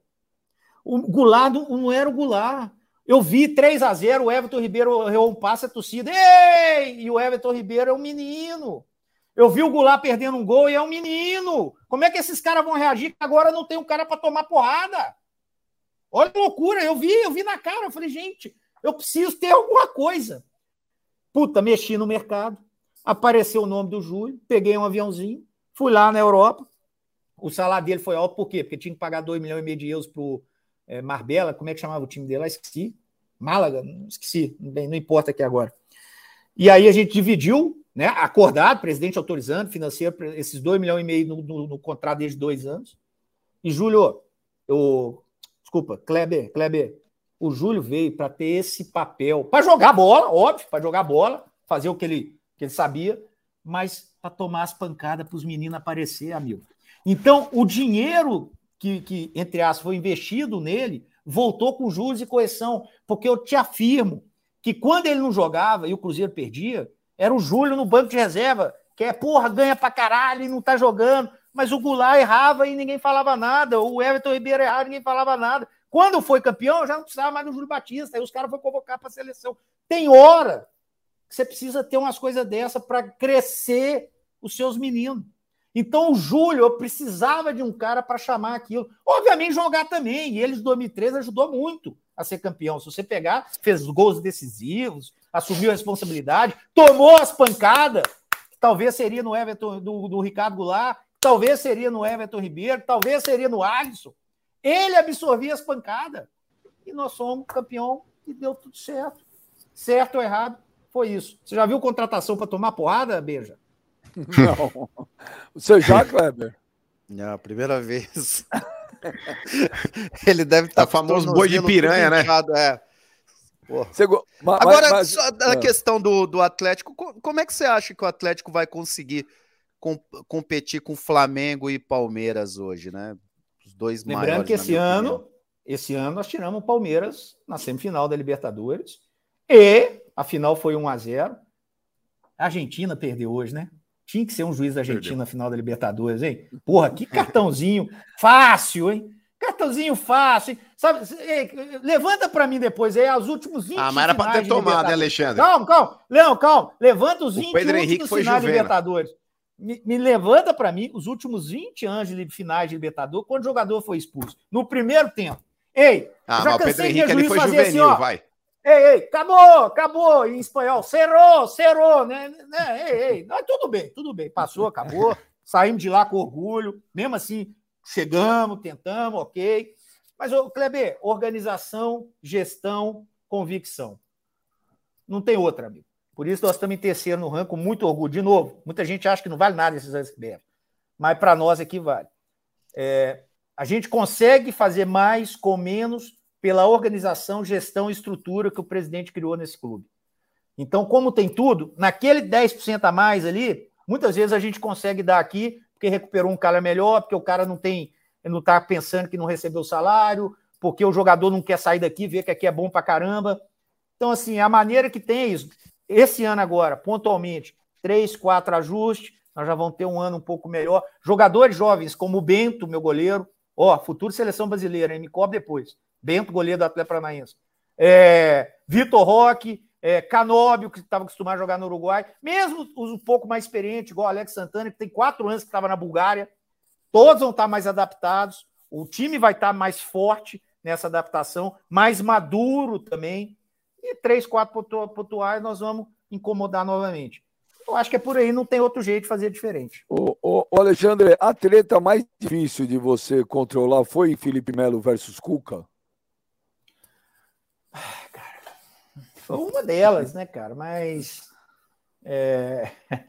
Mas você sabe que eu tenho que elogiar esse cara, né? O Felipe Melo é do caralho, né, Benja? Felipe Melo é um cara espetacular, um puta de um profissional. Era um dos primeiros a chegar. O Felipe Melo andava com balança dentro do carro. Quando ele ia no restaurante, ele pesava em casa para ver se tinha que correr mais. Agora, é um cara de personalidade extrema, é um cara que fala o que pensa, é um cara que cobra pra caralho. Muitas vezes ele estava cobrando lá os meninos no, no CT, e a imprensa filmando, levava para o outro lado. Então, assim, ali teve uma, uma disputa por espaço, vamos chamar assim, né? E, mas também se resolveu depois. E vida que segue, sem problema nenhum. O Cuca é o cara difícil, Alexandre? Não, não. O Cuca é um gênio. E os gênios, muitas vezes, são incompreendidos. Vou repetir: o Cuca é um gênio. É o treinador que eu trabalhei como estratégia. É absurdo o que ele sabe. O beijo, o, o, Cuca é um dos poucos, não o único. Chegava para mim e falava: vem cá, sabe como é que eu vou ganhar desse Corinthians do Tite? Assim, assim, assim. Podia dar errado? Podia, porque é ser humano. Né? Às vezes o jogador cometia um erro, etc. e tal. Mas o Cuca é gênio. Gênio. Agora, todo gênio, ele tem alguns momentos, algumas coisas que você tem que compreender, né? Cabe a gente a compreender. E... Você vai levar ele pro. Quem vai ser o treinador do Atlético Paranaense? Paulo Turra. O Filipão é o diretor técnico. O Paulo, Paulo Turra foi efetivado já? Foi efetivado, foi efetivado. Foi efetivado. Aí tá vendo, mano? Agora, o, Atlético, o Atlético Paranaense está efetivando o Paulo Turra, o Corinthians está efetivando o Fernando Lázaro. É uma criação. Mas uma é diferente, Benja. Por quê? É diferente, é diferente. O Corinthians, Benja, ele vive é, num momento que ele não ganha títulos desde 2019. E o Corinthians, nas apostas que ele fez recentemente, todas deram errado. A única Você que fala desde certo... 2019, parece que faz 20 anos que o Corinthians não ganhou Não, mas é que tá, Benja. Pelo investimento que foi feito e pelo time que o Corinthians tem, competitivo do jeito que é, tem a obrigação de estar tá caminhando buscando títulos. E, e teria potencial para fazer isso se o Vitor Pereira tivesse começado a temporada e não tivessem mantido o Silvinho, que foi uma outra aposta da diretoria, mesmo sabendo que ele não tinha ido bem o ano passado. Então, cara, é o tipo de pensamento que o diretor de futebol o cara que tá ali à beira do gramado, o cara que é o malandro da bola, tem que ter, cara. Tem que ter. O Alexandre, possivelmente, ele, ele confia no Paulo Turra. Ele confia no Paulo Turra. Mas o Duílio não é. Confia no? Fernando mas aí que tá, Benja. Se confiasse de fato, teriam dado essa oportunidade pro Fernando Lázaro lá atrás, quando ele fez um bom aproveitamento. Por que, que foram buscar o Vitor Pereira e não contrataram o Fernando Lázaro ali? Então, esse papinho de confio no Fernando Lázaro, para mim é balela. Para mim é balela. Eu acho o Duílio muitas vezes aí sabe, muito muito mole para ser presidente do Corinthians. E vou te falar, Benja, se o presidente do Corinthians hoje fosse o Andrei Sanches, o Andrei Sanches, que tem N defeitos e merece ser criticado por todos eles, mas eu duvido que se o Andrei fizesse uma proposta para o Voivoda, que o Voivoda ficaria no Fortaleza. É, o Andrés, eu, eu, faço um comparativo dele com o Alexandre Matos é, no poder de persuasão, Benja. Eu acho que no futebol você precisa ser agressivo quando você quer alguma coisa. Você não pode ficar encostado na parede esperando a sorte chegar, a oportunidade chegar. Você tem que fazer essa oportunidade vir até você. Você precisa sair para caçar essa oportunidade. E o Alexandre ele tem isso no futebol e, e eu aplaudo ele. Como aplaudo o Andrés também na iniciativa de buscar alguma coisa. Por exemplo, se o Duílio fosse presidente do Corinthians em 2009, Benjamin, o Ronaldo não teria vindo para o Corinthians. Tenho certeza absoluta disso. Bom, ó, tem muito torcedor do Cruzeiro chegando agora, xingando o Alexandre Matos, mas, ô, gente, não é para xingar, ele já deu a versão dele sobre a contratação do Vitor Roque, não. Ah, que ele levou na mão grande. Não levou, não. O, o Alexandre acabou de Sabe falar quem que levou na mão grande o Vitor Roque? Sabe quem levou o Vitor Roque na mão grande? O Cruzeiro. Porque o Vitor Roque era do América. Cruzeiro ah, é? foi lá, não o Ronaldo, não o Ronaldo, na gestão antiga. Foi lá e pegou e deu uma confusão danada o Cruzeiro começou a não poder é, jogar é, jogos de base em campeonatos, e aí o América, depois do tempo, cedeu. Até que o América tem 35%, se não me engano, do, do Vitor Rocha. Ah, é? em relação a isso, rapidão, o Alexandre, o Atlético parece também tá proibido de jogar jogos de base, né? Pelo menos. Não, já, já entrando no movimento. Já entra... Tem um movimento, rapidamente aqui, tem um movimento, né? Que são dos todos os clubes, ou quase todos uhum. os clubes, e ali tem um acordo o seguinte: jogador que não tem contrato, alguma coisa assim, que era o caso do Vitor Roque naquela época, é, fica preso no movimento para ninguém ficar roubando jogador do. O atleta não, não participava desse movimento até dois, três meses atrás. E aí depois o presidente concordou que a gente era importante participar, entramos e resolvemos as pendências que tinha lá. Ô, ô Alexandre, o Marcos Braz te ligou querendo levar o Terans ou não? Não. Aliás, ô, ô, Mano, pode botar o Braz nessa lista sua aí. Hein? É outro cara fudido. Ah, Mas fudido. o Braz é, é foda. Concordo contigo também. Indo. Concordo. Mas, ah, mas Braz, com dinheiro é, for, é mole também, né? Não, mas não é só isso, disso. viu, Clebão? Não adianta 2009... ter dinheiro e não saber mexer o doce, não adianta. Amigo. Exato. Foda, não adianta. Em 2009... E, e outra coisa, dois... tem uns que não tem dinheiro e faz também. Em 2009 Verdade. o Flamengo não estava nadando em dinheiro não, e ele montou o time lá. O Flamengo foi campeão brasileiro, hein? Concordo. Esse é bom também. O Flamengo Concordo. sempre entrou dinheiro, Benja. Porra, Flamengo, Corinthians sempre vai entrar dinheiro, entra dinheiro. Não, mas, mas, mas, sim, mas o Flamengo passou uma boa época quebrado, lembra? O Vampeta falando eu finge que pago, vocês, eu finge que jogo, vocês fingem que pago.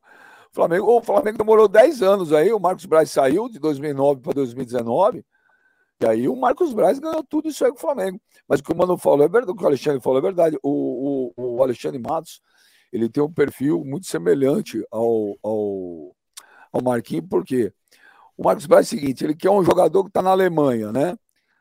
Ele não fica no WhatsApp. Ele pega o avião e vai, irmão. Ele fala ó, amanhã, meio-dia, eu tô aí. E o Alexandre Lógico. é assim também, é ratão. O Alexandre Sim. pega os caras, liga lá, daqui 15 minutos, pega, tá um, arruma um avião. Não sei como esses caras arrumam um avião assim. Ô, Kleber, vocês são, vocês são muito ricos, famosos. Tipo assim, ah, você quer um jato. Vocês têm telefone de alguém assim? Que eu nunca vi. Parece filme, cara. Sempre tem, tem um telefone de alguém para te dar um jato, Kleber? Ah, não tem. Aí os caras pagam, velho, aluga e vai embora. Tem que ter, tem que ter, ser proativo mesmo. Eu, eu gosto desse estilo também. Mas é, é difícil você. Eu, pelo menos eu imagino, é difícil você trabalhar dessa forma no, no Atlético Paranaense, no.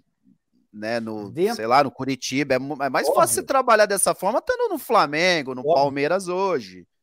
Óbvio que organizado e sempre de acordo com o seu orçamento. Mas você tem capacidade de fazer com um bom jogador, porque tem jogador de tudo que é jeito, tem. dentro da sua realidade. Né? Aqui nós pontualmente trouxemos ali é, o, o, Alex Santana, o Canobi, o Coelho, o Vitor Roque, o Fernandinho.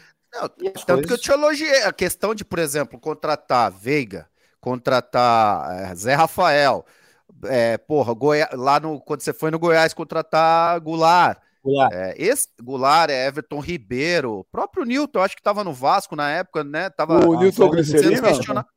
Hã? Newton Glicerina? Que era vizinho é. do mano lá na Vila Maria? É o volante? É, volante. é que jogou no Corinthians, inclusive. Ah, no, parceiro do mano lá na Vila Maria. A mulher dele que falava para ele que tinha que treinar mais, que é a mulher dele que falava. É quase meu primo. É sério, pô. É verdade, a mulher dele pega no pé dele, bicho. Colocou Cornetava ele, ele no, no Twitter, a mulher dele, porra. ô, ô, Alexandre, pô, queria descer pra caceta, velho. Puta, você, ó, você, falar, você é um dos caras, cara, que se desse pra gente ficar hoje umas três horas fazendo live, conversando, porque, cara, como é legal, como é, é legal conversar com você sobre futebol, cara. Parabéns, viu? e eu fico muito feliz que você tá nesse clube aí. Porque, cara, eu gosto muito do Atlético Paranaense, cara. Tenho grandes amigos aí. Tem um cara aí que não aparece, que é um cara inteligentíssimo, chamado Mauro Rosman, meu grande amigo Mauro oh, Rosman. Mauro é fenômeno. Do fenômeno, fenômeno cara. Fenômeno, que cara fenômeno. inteligente. O fim de semana aí eu vou pegar um mano. O Kleber não, porque o Kleber agora é outro. É Texas, é Nova York. O cara é muito rico. Mas eu vou pegar o mano no fim de semana e vou levar o mano para Curitiba para conhecer aí. Para o mano conhecer vem, aí o CT. Vem quando vai ter o show do, do Motley Crue e do Def Leppard. Vai, vai ser na Arena? Não, não vai ser na Arena. Mas a gente, a gente arruma. Mas você vem para é cá é mesmo? semana. Quando tiver Henrique vou... Juliano, ele vai. O Henrique Juliano, ele veio. Ah, ah, eu, eu, vi o Iron, não, eu vi o Iron Maiden agora em Curitiba, depois fui ver lá o Marcos e Belucci, que eles me convidaram. Fui comer um jaba é. naquele Aizu, que é uma coisa espetacular, velho. É, esse é o melhor Muito japonês do, Deus do, do Brasil, céu, cara. E é caro também, é, é mais caro mil, também. Dois mil a conta, hein? É. É, é, tá é, oh, Alexandre, agora você me surpreendeu, velho. Você não pode falar isso. É que nem eu falar, pô, você gastou pra caramba nesse jogador, é caro. Não, o cara é bom. É bom, esse, é esse, bom. Esse, esse, japonês aí do, do, de Curitiba não tem nada igual, cara. Não, é top, é top, é top. Vale é pena, maravilhoso. Vale a pena o investimento. Vale a pena o investimento. Vale. É, eu vou levar o mano aí para conhecer. Mas Obrigado, viu, também, viu? Mano, tem dúvida. Ah, eu vou te falar, mas dinheiro não é problema, Alexandre Matos. Dinheiro não é problema. Você tá vendo aqui esse Ô, Mano, o que, que, é isso atrás de você? É o Coringa aí? O que, que, é isso aí? É, é o Coringa. É o Coringa, é o Coringa. lá. Tô vendo o Rock ali, Balboa ali, ó. Ali no fundo. É, tem o Rock Balboa lá. Tem uma taça de Libertadores. Jogou, Kleber jogou aonde esse cara para ter troféu da Libertadores ali? Puta, né? Campeão em 2012. Campeão em 2012, ah, Alexandre. Que A então, não foi, não foi o Shake. Você é que fez o gol do, da, da, do título, então. Não era do Mundial não tem, do Mundial aí, mano. Foi quase, foi quase. Do Mundial tá guardado. Do Mundial não tá Agora, tá aqui, mas eu vou trazer também. Agora, a camisa, a camisa do dia 4 de julho lá é o Sheik me deu, viu, o, o Alexandre? Ele me deu esse ano aí de presente. Pô, fiquei emocionado, cara. A camisa da Libertadores que ele fez o gol, me deu de presente. Mas, ó, o, o, o Alexandre, se você estiver reclamando de grana, está vendo esse QR Code aqui na tela? É da Clear Corretora, a maior corretora do Brasil, que pertence ao grupo XP Inc. É só escanear aí, ó, Alexandre. Abre tua conta, pertence ao grupo XP. Eu sei que você gosta de investir dinheiro, todo mundo gosta de investir, de aplicar dinheiro. E dinheiro, gente, na hora que você vai investir, na hora que você vai aplicar, tem que ser num lugar de extrema confiança, de credibilidade. E nós estamos falando da Clear, que é da XP. Então, não precisa ter vergonha, não, que eu falo todo dia. Ai, bem, isso é coisa para rico, para milionário. Não, não é. Olha o Alexandre abrindo a conta aí, ó. Olha que legal aí, ó. É bom, Alexandre. Vou, Alexandre, vai ganhar mais dinheiro ainda. Sabe guardar o dinheiro, tem que saber investir dinheiro. E, ó, não é, ah, eu tenho um milhão, ah, eu não sou rico, não precisa ser rico, gente. Abre a conta agora um minuto, um minuto e meio, põe 100 reais, põe 50, põe 200, começa. Vai estudar, vai aprender a investir dinheiro que você vai ver, você vai se dar bem pra caramba. Alexandre, pô, rapaz, que legal falar com você. Super, hiper, mega, obrigado, viu? E quando você quiser, ficar à disposição, mande um abraço especial pro Mário Celso Petralha e pro Mauro Rosman. Vou fazer isso. Obrigado. Vou e fazer Um grande... assessora de imprensa. Fantástico. Grande, grande abraço, obrigado mais uma vez, sempre também à disposição de vocês. Obrigado, meu amigo. Obrigado, mano. Obrigado, Kleber. Grande abraço, valeu, Kleber. Bom te ver, valeu, bom falar cara, com você. Um Aproveite os Estados Unidos, adoro aí. Quem sabe um dia estarei morando aí também. Vamos. Tamo aí. Obrigado. Valeu, um abraço. Boa sorte aí. Boa sorte, ele tem uma Ele tem uma rotina aí, o, o Alexandre. A rotina do Kleber aí em Austin, no Texas, é uma coisa assim surreal, velho. Ele não tem tempo para mais nada. Ô, Kleber, você, as pessoas têm muita curiosidade de saber da tua vida pessoal. Qual a programação para hoje, nessa terça-feira fria? Feriado, Benja, já te falei, feriado, aqui é Thanksgiving, pô. E agora e é vai... ficar com as crianças, vou ter que ficar com Como é que tá o inglês aí? O, o, Beija, o Kleber vai encerrar o programa falando inglês pra gente aí. Vou nada, tá maluco, que isso. Despede do pessoal aí, deseja aí tudo de é bom e até a inglês próxima. é aí. péssimo, tá doido. Ah, pô, vou falar pro brasileiro, o brasileiro não entende nada, então é melhor ficar quieto. Um abraço, rapaziada. Valeu, Kleber, valeu, valeu mano, valeu, Alexandre Matos, obrigado, valeu, galera. Amanhã, meio-dia, amanhã vai ser um programa engraçado, hein? Anotem que eu vou falar. Amanhã vai ser um programa engraçado. Depois eu conto quem vai estar aqui com a gente no Papo Red especial de Copa do Mundo. Valeu, rapaziada. Amanhã tem mais. Oferecimento Clear, corretora, maior corretora do Brasil, empresa que pertence ao grupo XP Inc. Valeu, gente!